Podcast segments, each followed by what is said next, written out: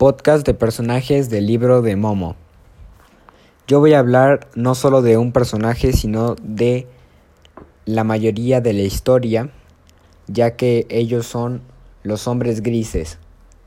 Ellos al inicio se denominan como los villanos, ya que la historia se basa en ellos. Sabemos que la protagonista es Momo, la chica, pero los hombres grises son las personas y los personajes de esta historia que conforman la causa y el efecto, ya que ellos son los que nos dan la reflexión al final del cuento acerca de cómo ellos valoran y quieren que las personas valoren las conversaciones que tienen con sus seres queridos y cómo escuchar a las demás personas para ser nosotros escuchados.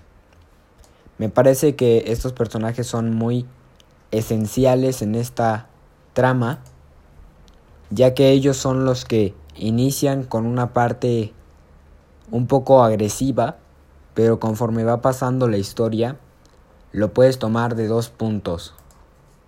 O son los que dan la reflexión, o son los que hacen que cambies tu punto para dar Así, el final de este cuento.